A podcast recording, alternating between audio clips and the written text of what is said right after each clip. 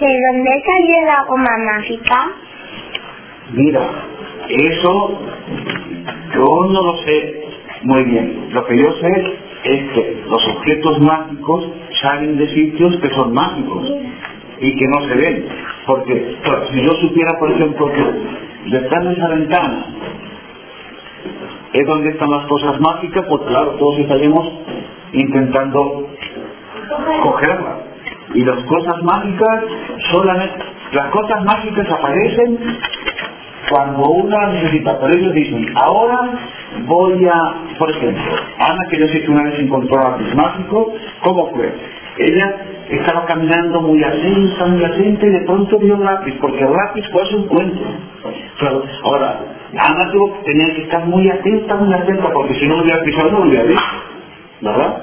Entonces uno tiene que estar muy atento a las cosas.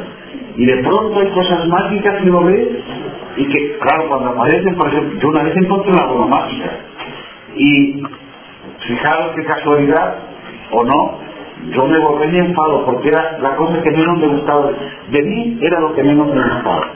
Porque sabéis qué pasaba, que yo a veces mira, me ponía frente al espejo, ¿no? Y estaba enfadado y me miraba qué feo, qué feo. Y que estaba contento y decía, qué guapo, qué... Aquí me pasa igual, que cuando estás enfadado está muy feo, muy feo, a tu hermano se pone muy feo y cuando está, y cuando está contento, ¿cómo está? Muy guapo. Pues hay que estar muy atento para cuando aparezcan los objetos mágicos o las... ¿vale?